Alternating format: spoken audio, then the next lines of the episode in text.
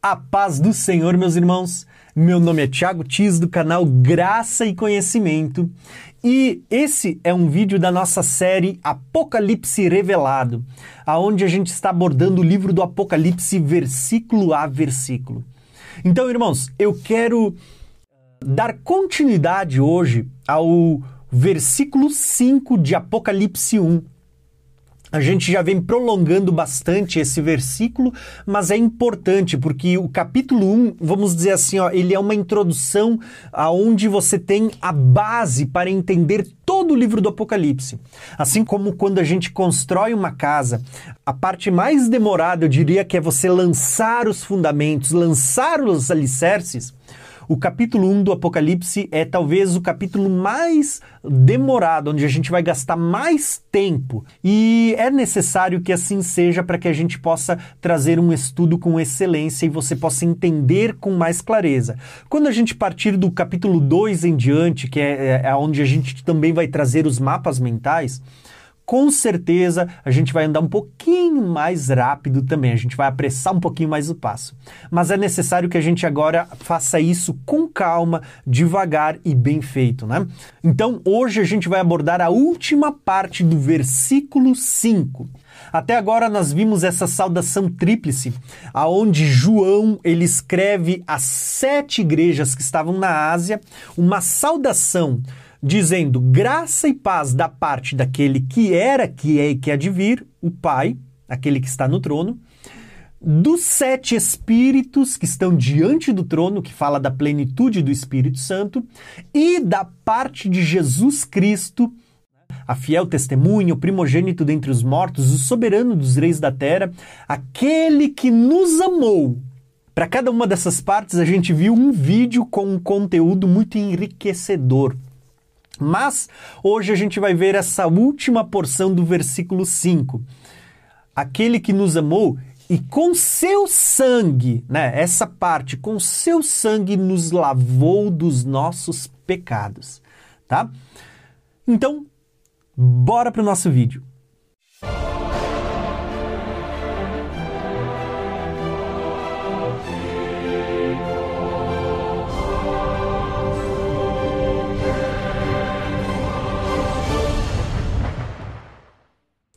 Essa última porção do versículo 5, aonde fala do amor de Jesus e que por causa do seu amor, como a gente viu no vídeo anterior, entregou a sua vida, resulta justamente nessa última porção.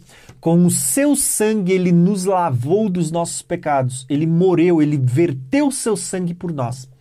Agora eu quero explicar para vocês, eu quero que você entenda o porquê isso foi necessário, para que a gente pudesse ser libertado dos nossos pecados.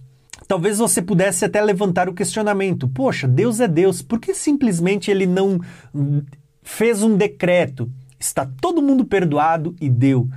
Por que, que ele precisou enviar o seu filho por amor a nós para morrer por nós, derramar o seu sangue para que a gente pudesse ter os nossos pecados perdoados? Talvez essa é uma das grandes questões, né? Por que Jesus ou por que Deus ele simplesmente não não lançou os pecados para trás e disse, tá, eu vou perdoar e deu, tá perdoado. Mas por que é que alguém teve que morrer? A grande questão é essa. E é o que eu quero abordar nesse vídeo. Como nós já mencionamos anteriormente uh, nos outros vídeos, para entendermos plenamente a revelação por trás do livro do Apocalipse, é necessário a gente entender o ciclo das festas e o ministério do tabernáculo.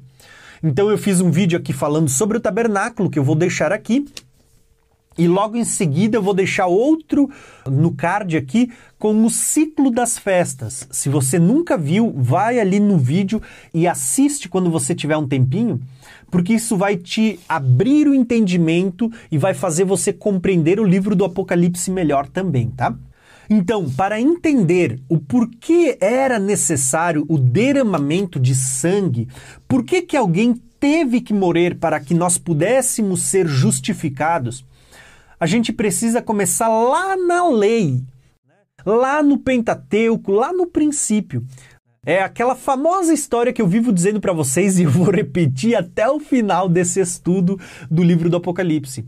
Para interpretar o livro do Apocalipse, não podemos interpretar apenas com base em Daniel, ah, apenas em Mateus 24, apenas ah, usando algumas passagens de Paulo, né? A gente precisa conhecer toda a lei, o Pentateuco, cinco livros. Nós precisamos conhecer os salmos, os profetas, conhecer os evangelhos, conhecer as cartas paulinas, conhecer a Bíblia como um todo. Com certeza você vai ter isso gravado de tanto eu repetir. Então, olha só que interessante. Para você entender por que Cristo precisou morrer e derramar o seu sangue, você precisa entender a queda do homem lá no princípio. Deus ele disse para Adão assim: que Adão podia comer de todas as árvores, de todos os frutos, mas que se um dia ele comesse da árvore do conhecimento do bem e do mal, ele disse assim, ó, lá no Gênesis 2, versículo 17. Porque no dia que dela comeres, certamente morrerás. Então, o que Deus está dizendo para Adão? Que se Adão comesse da árvore do conhecimento do bem e do mal, ele morreria naquele dia. E embora Adão não tenha morrido naquele dia como a gente olha, quando você lê as escrituras, você vai perceber que Adão morreu no dia em que ele comeu do fruto. Como assim? Basta você olhar para os dias da criação. Eu vou deixar um vídeo aqui assim. Você vai ver que a Bíblia diz que para Deus um dia é como mil anos. Então, Adão ele foi gerado no sexto dia e ele deveria entrar para o sétimo, que é o dia do descanso. Mas ainda no sexto dia ele pecou. No sexto dia, Adão pecou e ele nem entrou para o sétimo, que é o descanso. Ele morreu antes disto. Porém, quando a gente olha para Adão, o pecado gera morte. Isso a gente vai ver em vários textos, né? como por exemplo Romanos 6, 23, que diz assim, ó, que o salário do pecado é a morte, ou seja, quando você peca, para você saldar essa dívida, o valor que você vai pagar para saldar a dívida do seu pecado é com a sua própria vida. Você precisa morrer para pagar o preço dessa ofensa. O salário do pecado é a morte. O pecado gerou a morte. E a Bíblia diz que por meio de um homem o pecado entrou no mundo e como esse homem era o representante, por meio dele o pecado passou a todos e todos pecaram. Todos estão destituídos, afastados da glória de Deus. Então, quando você tem isso em mente, você vai perceber, poxa, Adão pecou e deixou para nós como herança o pecado, a morte. Só que nós vamos ver que Deus, entendendo que a partir de Adão todos morem e todos estariam afastados de Deus, a pergunta é: poxa, por que Deus, ah, querendo trazer o perdão ao homem, uma justificação, Deus sendo Deus, ele simplesmente não disse: eu vou perdoar vocês. Ou Deus não disse: ó, tá aqui, ó, vou rasgar a cédula de dívida. Né? Por que, que alguém teve que morrer? Eu vou dizer para vocês, porque Deus, ele é justo. E porque Deus não é como nós, que ele muda a lei conforme, conforme melhor nos agrada. Não, Deus é justo, Deus deu uma lei, Deus zela pela sua palavra para cumpri-la. Se Deus disse que o pecado gera morte, que se o homem pecasse, certamente morreria, Deus não vai voltar atrás. Deus cumpriu aquilo que ele disse. O pecado gerou a morte, todo aquele que peca deve morrer. Mas o próprio Deus, sendo justo e não voltando atrás no que ele disse, ele vai proporcionar uma forma de que a sua lei, a sua palavra seja cumprida e o homem não precise morrer afastado dele.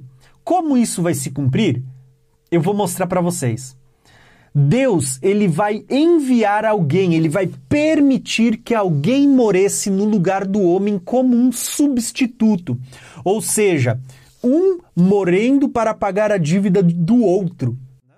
Então, no princípio, Deus permite que um animal morresse no lugar do homem. O homem pecou, o homem tem uma dívida de morte, mas Deus permite que um animal fosse sacrificado no lugar para substituir Mas esse animal não era um sacrifício perfeito, então ele não tinha o poder de perdoar, ele apenas encobria o pecado para que o homem fosse aceito.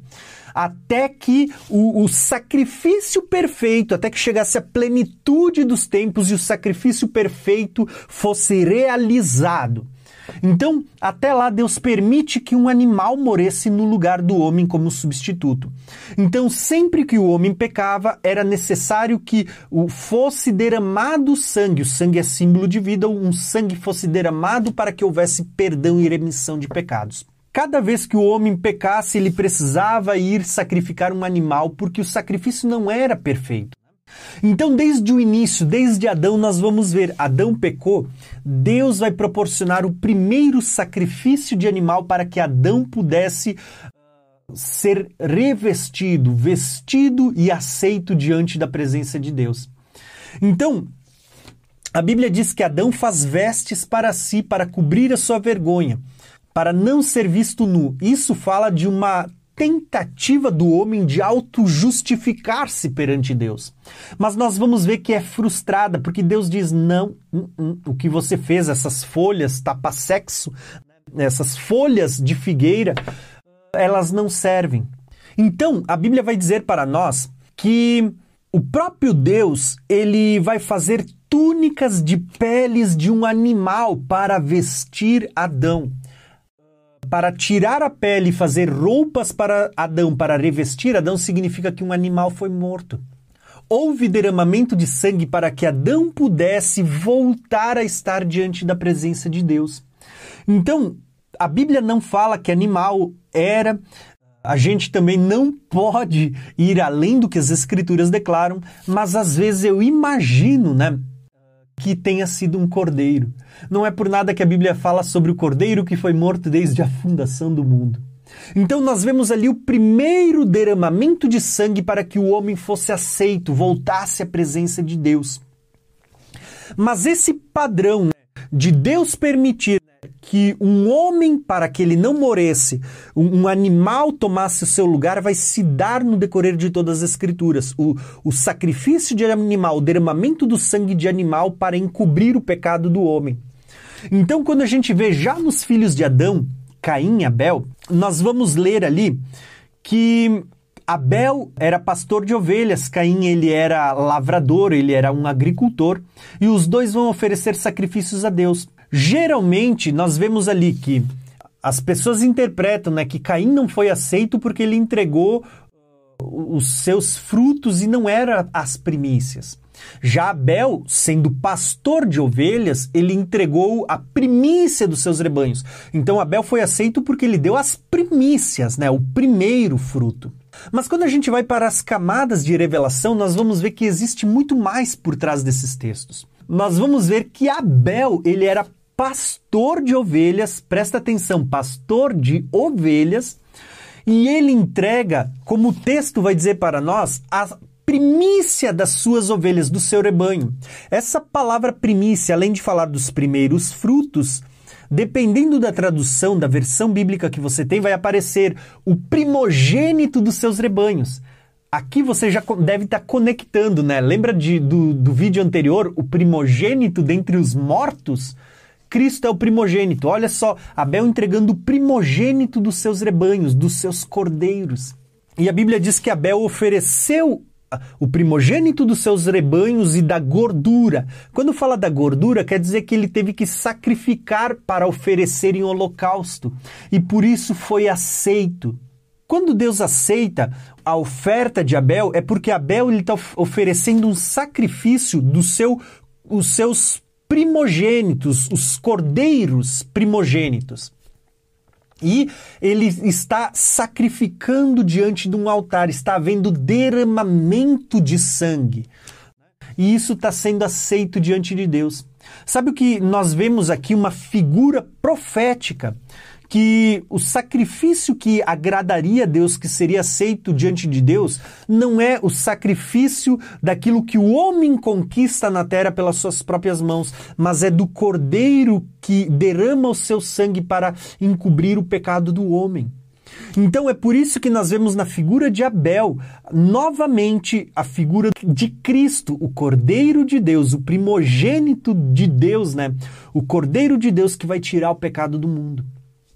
Então, nós vamos ver que esse padrão né, de um animal sendo imolado, sendo morto, sendo sacrificado para que o homem seja perdoado, não precise morrer e seja aceito diante de Deus, ele vai percorrer as escrituras desde o princípio até o fim. No princípio, Adão e Eva, depois Abel. Você vai ver que na era dos patriarcas, cada um sacerdotava pela sua casa. Então nós vamos ver Noé sacrificando. Abraão, Isaac, Jacó, os filhos de Jacó, né, de Israel. Uh, se você olhar para Jó, o livro de Jó, segundo os historiadores, ele foi escrito antes mesmo de Gênesis, né? Porque Gênesis, o Pentateuco, foi escrito por Moisés, enquanto o livro de Jó foi datado de antes ainda, né? Jó, você vê que ele oferecia sacrifício pelos pecados e ofensas dos seus filhos. Então, na era patriarcal, cada um dos patriarcas oferecia por si só o sacrifício. Ele era o sacerdote da sua família. Mas em todo momento, um animal estava sendo morto em lugar das pessoas, para perdão, para pedido de perdão. Só que quando chega Uh, em Moisés, Deus vai tirar o povo do Egito, agora nós temos na décima praga, e a gente vê ali que Deus dá uma ordem: que um cordeiro fosse morto, o sangue desse cordeiro fosse passado nos umbrais das casas e a carne desse cordeiro fosse comida. Então você precisa entender justamente isso. Uh, o cordeiro sempre foi imolado em substituto ao homem, para que a marca do sangue estivesse sobre o homem e o homem que devia morrer fosse poupado. E é interessante que você vê que na Páscoa o homem deveria comer a carne do cordeiro, né? E Jesus, quando vem, ele usa a figura de um pão e ele vai dizer a mesma coisa: aquele que não come e não bebe do meu sangue não tem parte comigo, né? Então, o sangue não é porque você tenha que beber sangue, está tipificado no, no vinho, né? Que é o sangue da nova aliança. E o, a carne de Cristo, do cordeiro imolado, está tipificado na figura do pão né, da ceia. Então você precisa entender isso. Ó. Desde o princípio a gente está vendo uma ordem: Adão, Abel, os patriarcas, agora no Êxodo. Então agora Deus tira o povo do Egito Ali no Monte Sinai, Deus vai dar o tabernáculo e a ordenança das festas. Eu vou tentar deixar aqui uma playlist das festas e um vídeo sobre o tabernáculo também, tá? Aonde você vai ver que o tabernáculo e as festas estão como pano de fundo do livro do Apocalipse. E você vê justamente isso sendo revelado. Você vê que quando Deus dá a lei, Deus vai dar o tabernáculo e Deus vai dizer assim, ó, que no tabernáculo haveriam festas, o ciclo das sete festas, as três primeiras festas apontando para a vinda de Cristo, a primeira vinda, as quatro, né, inclusive o Pentecostes, o derramar do Espírito Santo atrelado à primeira vinda, e as últimas três festas apontando para a segunda vinda de Jesus. Destas festas eu quero destacar uma da primeira vinda, que é a Páscoa, e uma da segunda vinda, que é a expiação na festa da Páscoa, um cordeiro deveria ser imolado, o seu sangue seria derramado, a sua carne seria comida e as gorduras queimadas, né? Deveria ser apresentado na Páscoa diante do sacerdote um cordeiro macho, sem defeitos, com ah, menos de um ano de idade, o primogênito né, da, da, das crias e ele seria imolado como um memorial da libertação da escravidão do Egito do momento em que Deus poupou os primogênitos que tinham a marca do sangue. Isso você vai encontrar lá em Êxodo, capítulo 12, do versículo 3, 5, 7, do versículo 12 ao 14. Você vai ler esse texto, você vai entender, né? Porém, a Páscoa, ela era apenas uma sombra. A realidade é Cristo, como a gente já falou. Paulo, lá em 1 Coríntios 5, 7 ao 8, ele vai dizer assim que Cristo é o nosso Cordeiro Pascual que foi sacrificado. Ou seja, quando você olha para Cristo, você vai ver que no dia da Páscoa, exatamente no dia da Páscoa, enquanto o povo estava entrando para a, a, a, cidade de Jerusalém, indo, caminhando em procissão em direção ao templo para ver e participar do sacrifício do Cordeiro Pascual, outro grupo de pessoas estava saindo da cidade, indo até o Gólgota, o Monte da Caveira, né? levando Cristo para ser sacrificado, o Cordeiro Pascual. Dentro da cidade, a figura do Cordeiro. Fora dos muros da cidade, a realidade, que era Cristo, Cordeiro Pascual. O que eu quero mostrar para vocês? Paulo, ao interpretar as festas, ele está dizendo: tá vendo? A festa da Páscoa já se cumpriu em Cristo. Cristo é o nosso Cordeiro Pascual que foi sacrificado para que a gente seja livre da condenação, para que nós possamos ser poupados, para que a marca do sangue esteja sobre nós. Está entendendo o mistério? Deus permitiu que um animal fosse sacrificado no lugar do homem. Porém, esse sacrifício do animal não era um sacrifício perfeito. Cada vez que o homem pecava, era necessário repetir o derramamento de sangues de touros e de cordeiros, de animais até que viesse a plenitude dos tempos e Deus agora enviasse o verdadeiro substituto, que é Cristo. Então, em Cristo nós vamos ver o verdadeiro Cordeiro Pascual. Tá? Por isso que quando a gente lê lá 1 Pedro, uh, capítulo 1, versículo 18 ao 20, você vai ver que Pedro está dizendo assim, ó, vocês sabem que não foi por meio de coisas perecíveis como prata ou ouro que vocês foram comprados, vocês foram redimidos. A redenção, ela fala justamente disso de daquela figura de um escravo que está na fila para ser condenado à morte. Mas de repente vem alguém, toma o lugar desse escravo e diz: Você está livre. Você não precisa morrer, eu vou morrer no seu lugar. Tá? Eu vou entrar na fila e vou morrer no seu lugar para que você tenha liberdade. Quando a gente olha para a redenção, a palavra redenção, ela carrega esse simbolismo. Então, Cristo, como nosso substituto, assumiu o nosso lugar para que ele morreu no nosso lugar como cordeiro pascual para que a gente não precisasse morrer. Ele morreu no nosso lugar para saldar a dívida do nosso pecado. O pecado, uma vez cometido, ele gera como salário a morte. Para você pagar essa dívida, você precisa morrer. Mas quando você morre debaixo do pecado, você está debaixo da ira, você está debaixo da condenação, você está uh, fadado a passar a eternidade afastado de Deus. Mas de repente Cristo vem e diz: Você não precisa morrer afastado de Deus. Eu vou morrer no seu lugar, eu vou pagar a sua dívida, eu vou consumar, eu vou rasgar essa cédula de condenação e eu vou entrar no seu lugar, eu vou pagar esse preço para que você seja livre. É isso que Jesus estava fazendo na cruz quando ele assume o nosso lugar como Cordeiro Pascual. Então, quando a gente olha para o ciclo das, prim das primeiras festas, Cristo cumpriu na sua primeira vinda. Na Páscoa, Cristo era o, o cordeiro pascual. Nos pães asmos, ele estava tirando o fermento do pecado. Nas primícias, quando o primeiro fecho era apresentado a Deus, Cristo ressuscitou no, no, dia das primícias, né? Assim como era movido um feixe de trigo naquele dia, Cristo foi a primícia daqueles que dormem, o primeiro a ressuscitar, o primogênito dentre os mortos. No Pentecostes, ele derramou do seu espírito. A Bíblia diz que Cristo tinha plenitude do espírito, agora ele dá à igreja o seu, o seu espírito. Por isso que quando você olha para o candelabro, você tem ali sete hastes, para falar da plenitude das sete igrejas, e sobre a haste, as sete hastes você vê sete tochas de fogo, né? Sete lâmpadas acesas, que fala da plenitude dos sete espíritos derramadas sobre a igreja. Perceba que por trás do Apocalipse você tem o tabernáculo, você tem as festas. Mas outra festa importante que é, é que a gente precisa mencionar que vai estar presente no livro do Apocalipse é a festa da expiação.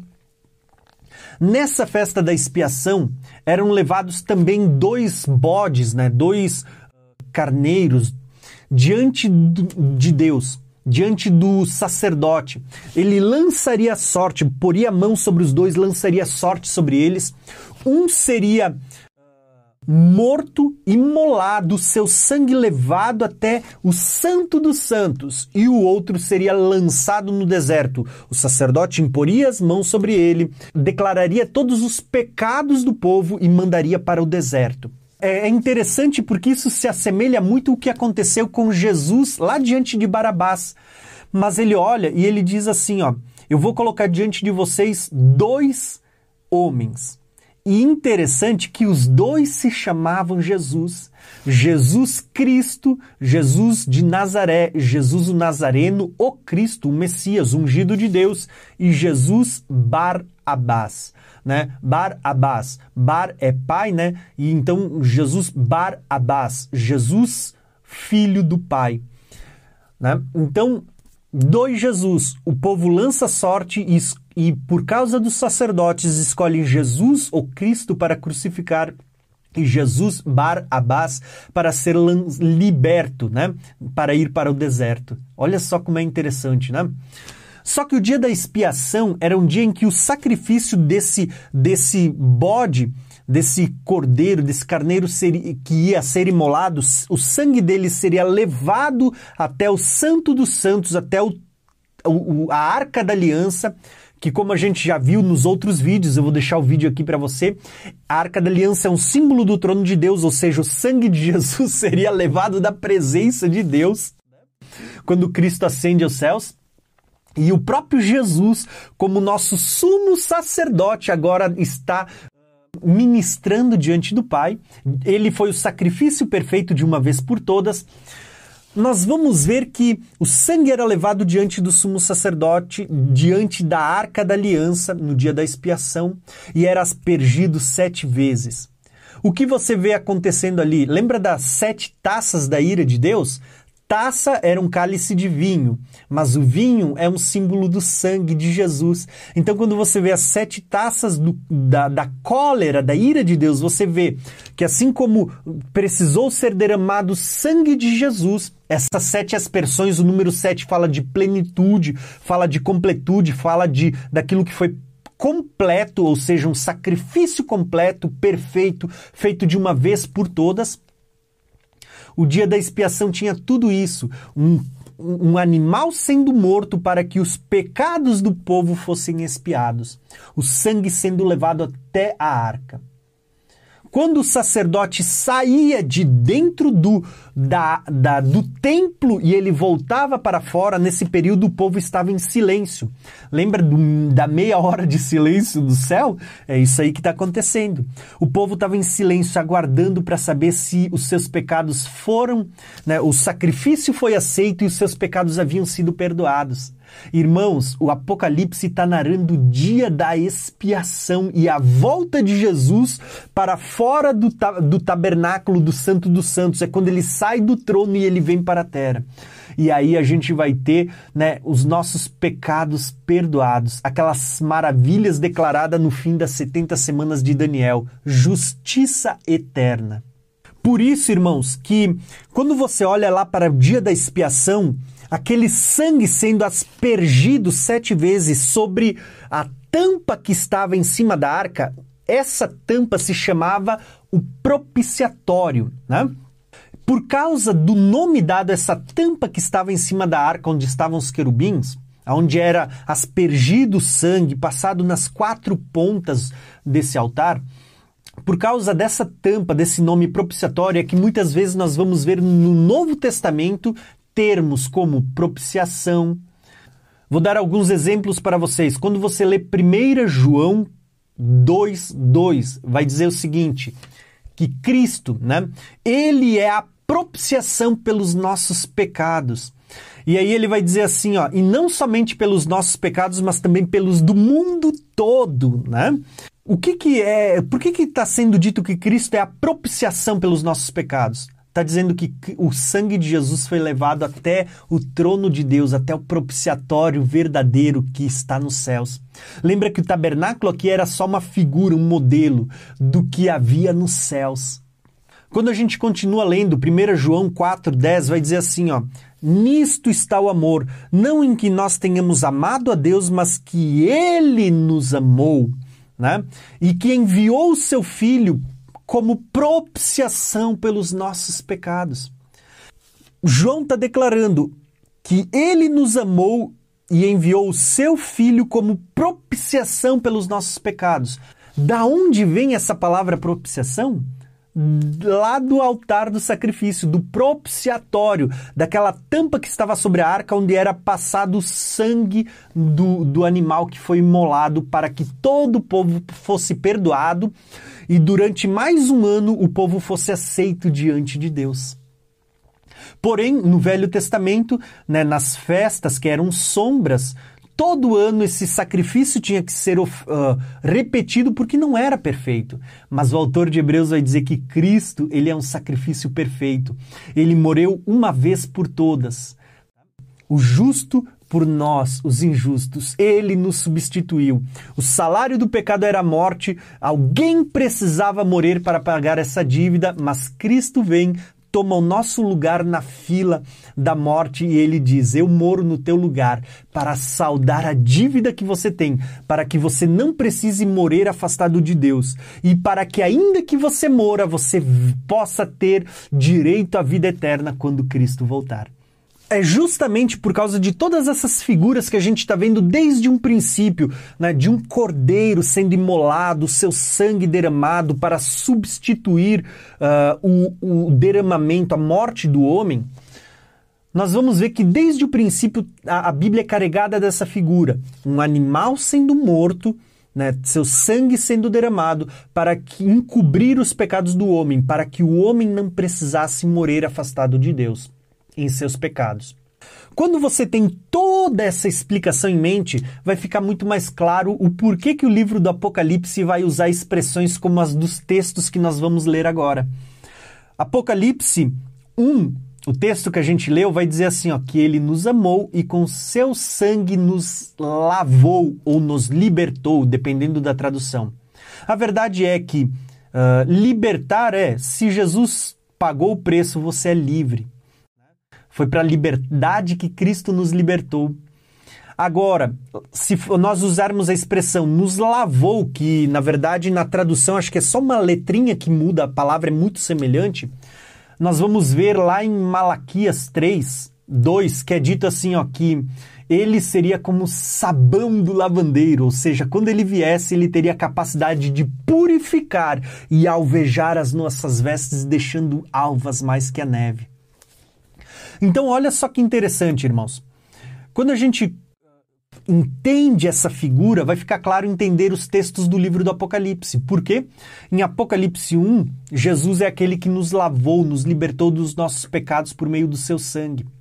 Em Apocalipse 5, quando João vê a visão do trono, Apocalipse 5, nós vamos ver João dizendo assim, ó, que ele viu um cordeiro como havendo sido morto alguém, um, um cordeiro no trono de Deus que parecia como se ele tivesse sido morto. Por que parecia? Porque ele já tinha ressuscitado, né? E você continua lendo João, uh, Apocalipse 5, você vai ver que ele diz assim, ó, o, o, cântico que estava sendo cantado do cordeiro, né, para o cordeiro. Foste morto e com teu sangue nos comprastes para Deus. Veja que o homem ele pecou e ele estava fadado à morte, mas Jesus foi lá e nos comprou, ele pagou um preço alto, preço de sangue. Cristo nos comprou por meio do seu sangue de volta para Deus. Então todo o preço já foi pago, hoje você não precisa pagar o preço. Cristo pagou o preço pela sua salvação na cruz do Calvário. Hoje o que você precisa é crer em Jesus. Apenas isso, irmãos. Por isso que é dito lá em, em, primeir, uh, em Apocalipse 5, versículo 6, versículo 9, versículo 12, né? Digno é o cordeiro que foi morto. Digno é o cordeiro que foi morto, ele morreu por mim e por você. Por que, que Cristo está sendo chamado de o Cordeiro de Deus no livro do Apocalipse? para que quando a gente olhe para esse termo Cordeiro de Deus, a gente associe com as festas, a gente associe com o tabernáculo e com aquele animal que precisava morrer para que o homem tivesse os seus pecados encobertos, para que o homem não precisasse morrer, né, para que o homem pudesse ser aceito diante de Deus. Então, esse é o Cordeiro de Deus que tira o pecado do mundo como diz lá em João 1,29, João Batista dizendo: Eis o Cordeiro de Deus que tira o pecado do mundo, uh, que com o seu sangue nos libertou dos nossos pecados. Por isso que Paulo ele vai dizer assim, ó, que nenhuma condenação há para aqueles que agora estão em Cristo Jesus, Romanos 8:1, né? Por isso que nós vamos ver outros textos assim como Apocalipse 5, onde nós vemos o Cordeiro de Deus que parecia ter sido morto, né? E, e, com seu sangue nos comprou para Deus de todo o povo, tribo, língua e nação. Né? Veja que Jesus não morreu só pelo povo judeu, não morreu só pelo seu povo, ele morreu por todo o povo, tribo, língua e nação, para que todos, quer seja judeu, quer seja gentil, quer seja escravo, quer seja livre, quer seja uh, quem for, tenha acesso à salvação. Né? A Bíblia diz lá em Pedro que ele morreu como propiciação pelos nossos pecados e não só pelos nossos, mas pelos do mundo inteiro. Então a gente vai ver em outros textos do livro do Apocalipse, como Apocalipse uh, 7, 14, né? Eh, falando daqueles que vão participar, da, daqueles que vêm da grande tribulação, diz assim: eles lavaram as suas vestes lavaram as suas vestes e branquearam no sangue do Cordeiro. Tá? Sabe qual é o maior alvejante que pode nos purificar? Falando não da nossa roupa aqui branca, né? Larga sangue aqui para você ver o que acontece. Né? Vai ficar ensopado, vermelho, carmesim. Mas quando você lá fala do sangue de Jesus, ele tem o poder de alvejar as nossas vestes espirituais, deixar alvas mais do que a neve, mais do que a mais pura lã. Tá?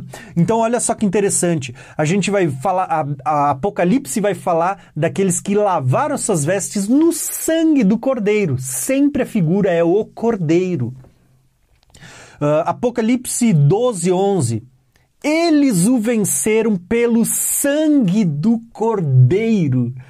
Eu vou dizer para vocês, para a gente encerrar, a vitória está por meio do sacrifício de Jesus na cruz do sangue do Cordeiro. É por causa do sangue de Jesus que temos pecados perdoados. É por meio do sangue que as nossas vestes são purificadas. É por meio do sangue de Jesus que nós vencemos a morte, o mundo, o pecado, o próprio diabo.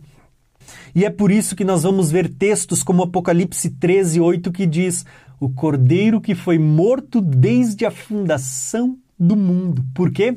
Porque mesmo antes do, do sacrifício do primeiro animal para que Adão e, e Eva fossem revestidos e pudessem voltar à presença de Deus, já havia um plano de redenção. Já havia um plano da obra da redenção, onde nós vemos que o pai e o filho já haviam se prontificados a pagar o preço para que o homem pudesse voltar a ter acesso aos céus para que o homem hoje tivesse um caminho aberto ao Santo dos Santos. Então, irmãos, lembre, Jesus pagou todo esse preço. Quando nós lemos aqui em Apocalipse o texto dizendo que é uma saudação de Jesus Cristo, a fiel testemunha, o primogênito dentre os mortos, o soberano dos reis da terra, que nos amou e com seu sangue nos libertou, nos lavou dos nossos pecados, Aqui em Apocalipse, logo na introdução, de cara, João, ao saudar a igreja, ele está dando um resumo de toda a obra da redenção só nessas breves palavras. Veja que em dois versículos nós gastamos ali, sei lá, uns seis ou sete vídeos para falar só de dois versículos. Então veja que João, em dois versículos, resumiu muitas coisas relacionadas à teologia, à soteriologia, à escatologia, à obra das Escrituras, a obra de Cristo por amor a mim e a você. Espero que você tenha gostado desse vídeo, que ele tenha somado ao entendimento que você já tem das Escrituras, que você tenha compreendido um pouco mais da amplitude, da grandeza da obra da revelação né, uh, das Escrituras, do que Cristo fez por mim e por você, do preço que ele pagou na cruz, do quanto isso lhe custou para que eu e você não precisássemos morrer, como Cristo ele sub, nos substituiu morrendo em nosso lugar, como ele já pagou a dívida do nosso pecado para que eu e você não precisássemos mais pagar essa dívida, para que a gente tenha o acesso ao Pai, né? Para que ele nos reconciliasse por meio da sua morte com o Pai, com Deus. Espero que você tenha gostado. Se você gostou e ainda não é inscrito, eu vou pedir algumas coisas para você. Primeiro, se inscreve nesse canal. Ative o sininho para receber a notificação do, da continuação desses estudos.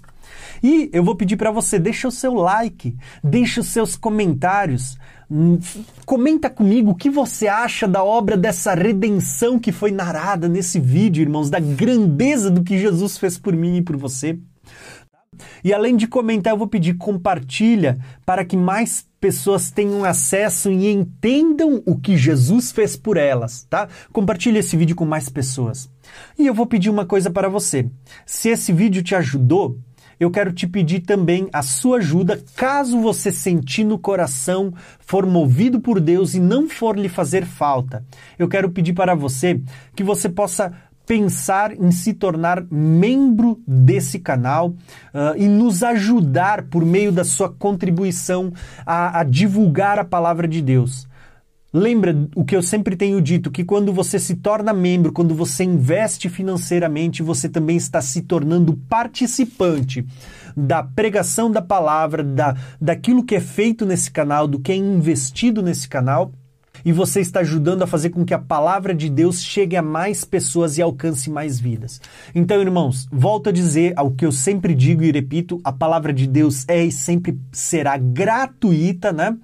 Mas se você puder contribuir, você vai estar nos ajudando financeiramente para fazer com que a palavra chegue a mais pessoas.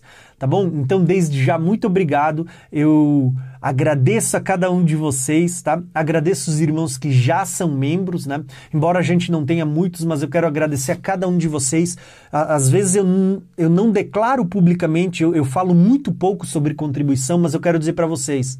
Cada um de vocês que tem contribuído, tem nos ajudado a manter e a fazer com que a palavra alcance mais pessoas. Então, irmãos, eu sou grato a cada um de vocês que, que tem nos ajudado por meio, por meio do, da opção de ser membro aqui no canal e por meio de cada um dos irmãos que contribuem pessoalmente, né, por meio de um Pix, de uma transferência, eu quero manifestar hoje a minha gratidão. Irmãos, embora muitas vezes eu não diga, eu quero dizer para vocês hoje, eu sou grato, irmãos. Tem nos ajudado, nos ajudou muito. Eu digo, esse canal não seria muito do que ele é hoje e do que ele ainda será se não fosse pela ajuda dos irmãos a estrutura que nós estamos montando, ainda falta muita coisa, né? Mas a câmera que está gravando aqui, uh, o computador que está na minha frente, uh, o tablet que eu uso aqui para citar, uh, o gravador que está aqui, ó, gravando o áudio muito da estrutura que a gente tem aqui é por causa de vocês, porque vocês investem no reino. Então eu sempre digo, vocês são participantes desta obra. E assim como eu creio que há galardões reservados para mim, há galardões reservados para cada um de vocês também que são contribuintes aqui, tá? Volto a dizer, não são muitos, né? Eu creio que Deus vai levantar mais pessoas, mas eu quero manifestar minha gratidão nessas poucas palavras. Assim como a Bíblia diz que há galardão para aquele que é profeta, para aquele que é evangelista, né? a Bíblia também diz que há galardão para aquele que aquele que dá um copo de água para um profeta na condição de profeta, ou aquele que dá o sustento para o evangelista na condição do evangelista, ele receberá o galardão de profeta, ele receberá galardão de evangelista, enfim, o galardão que está reservado. Por quê? Porque enquanto uns vão, outros mantêm aqueles que vão, outros uh, dão as condições para que aquele que está à frente possa continuar. Então eu digo, irmãos, muito obrigado. De coração, muito obrigado a você que durante todo esse ano contribuiu, volto a dizer, não são muitos, são poucos, mas eu sou grato a cada um de vocês, irmãos. Muito obrigado mesmo, tá? Tem novidade para o ano que vem que eu vou estar tá comunicando os irmãos daqui uns dias nos próximos vídeos, tá? Mas desde já eu quero dizer obrigado a cada um e de vocês um abração e até o próximo vídeo.